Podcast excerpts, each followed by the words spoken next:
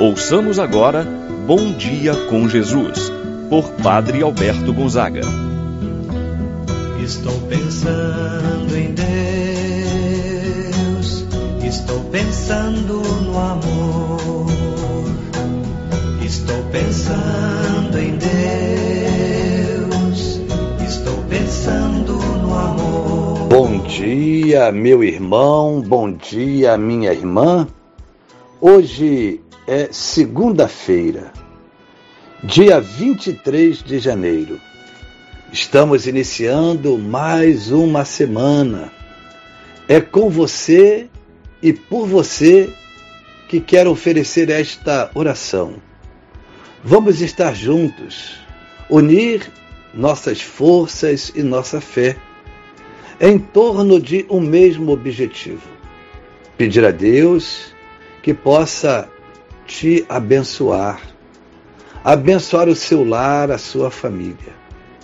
Você que faz algum exame, está se preparando para fazer o exame de saúde, você que está passando por algum problema médico, emocional, não consegue dormir por conta da ansiedade, preocupação, por conta de uma idade avançada, unido a você. Vamos juntos, irmão, irmã, pedir a Deus que possa ser esse sinal de graça, de luz, de paz na sua vida.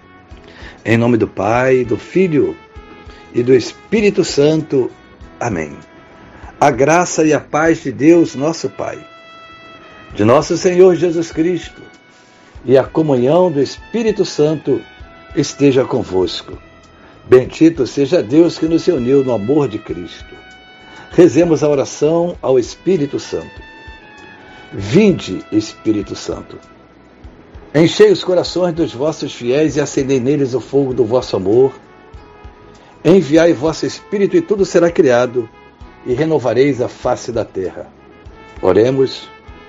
Ó Deus que instruístes os corações dos vossos fiéis com a luz do Espírito Santo, fazei que apreciemos retamente todas as coisas segundo o mesmo Espírito Gozemos sempre de Sua eterna consolação. Por Cristo nosso Senhor. Amém. Ouçamos com atenção a palavra de Deus.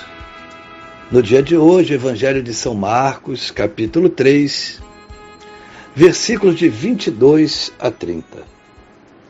Naquele tempo, os mestres da lei, que tinham vindo de Jerusalém, diziam que ele estava possuído por Beuzebu e que pelo príncipe dos demônios ele expulsava os demônios.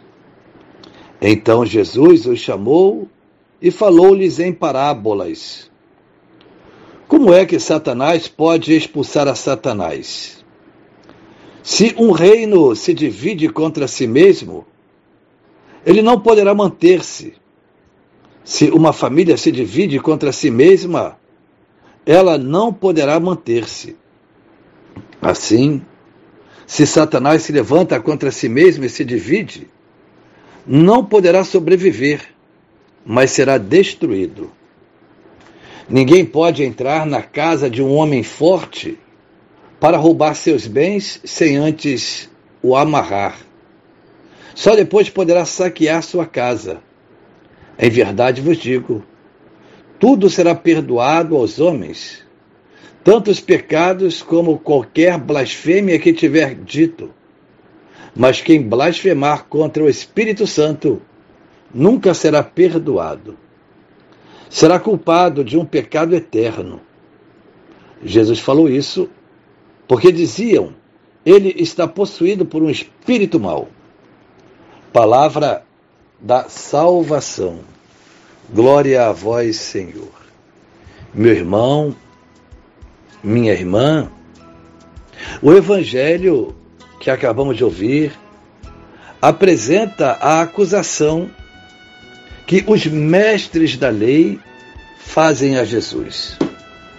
Jesus que realizava inúmeras curas, também libertando os homens dos espíritos maus e desta forma acusam que esse poder de Jesus era proveniente de Beuzebu, isto é, do príncipe dos demônios. Nos diz, então, o Evangelho que esses fariseus vieram de Jerusalém com esta intenção: dizer que Jesus estava possuído pelo chefe dos demônios. Qual era o objetivo desta acusação dos mestres da lei? Era justamente fazer desacreditar a missão de nosso Senhor Jesus Cristo. E assim o fazem por inveja. Era uma calúnia que estavam levantando contra Jesus. Jesus então responde a esta acusação com duas comparações. A primeira, um reino não pode subsistir se ele está dividido. A segunda comparação, uma família não pode andar bem quando existem problemas internos. Desta forma, Satanás não pode expulsar Satanás. A atitude dos mestres da lei revela uma malícia que os cega e os leva a afirmações absurdas, como a de vincular a ação de Jesus à ação de Beuzebu, o príncipe dos demônios. Assim, é contraditório tal acusação, pois como poderia Satanás expulsar Satanás? Jesus, desta forma, trata logo de mostrar esta contradição levantada pelos mestres da lei. Jesus ainda revela a gravidade do pecado contra o Espírito Santo. De fato, o pecado contra o Espírito Santo consiste em recusar, em aceitar que Jesus é o Filho de Deus de que nele repousa o Espírito Santo, que o faz vencer os demônios. Chega a ponto de atribuir, então, ao demônio uma obra de seu poder divino. Isto é, a ponto de atribuir ao demônio a obra que fora realizada por Jesus. O pecado contra o Espírito Santo consiste ainda na recusa de aceitar a salvação que Deus concede ao homem mediante a ação do Espírito Santo.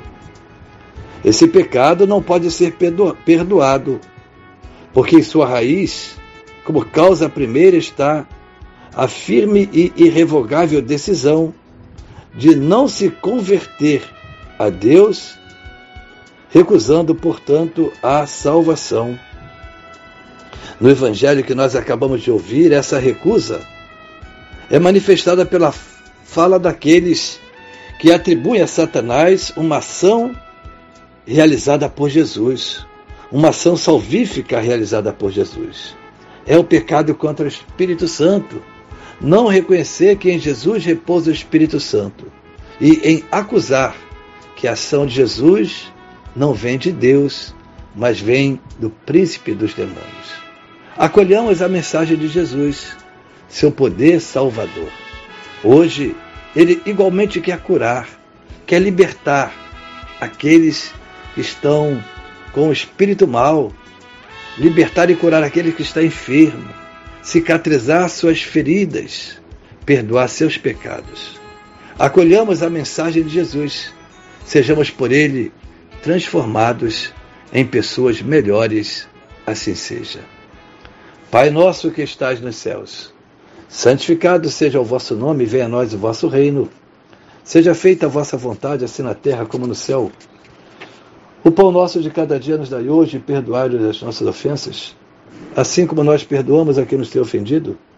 Não nos deixeis cair em tentação, mas livrai-nos do mal. Amém. Ave Maria, cheia de graça, o Senhor é convosco. Bendita sois vós entre as mulheres, e bendito é o fruto de vosso ventre, Jesus. Santa Maria, Mãe de Deus, rogai por nós, pecadores, agora e na hora de nossa morte. Amém. Santo anjo do Senhor, meu zeloso guardador, se a ti me confio a piedade divina, sempre me rege, me guarda, me governa, ilumina. Amém. Meu irmão, minha irmã, receba a bênção de Deus em sua vida. O Senhor esteja convosco, Ele está no meio de nós. Abençoe-vos, Deus Todo-Poderoso, Pai, o Filho, o Espírito Santo, desça sobre vós e permaneça para sempre. Amém. Tenha um abençoado dia, meu irmão e minha irmã. Permaneça na paz do Senhor. pensando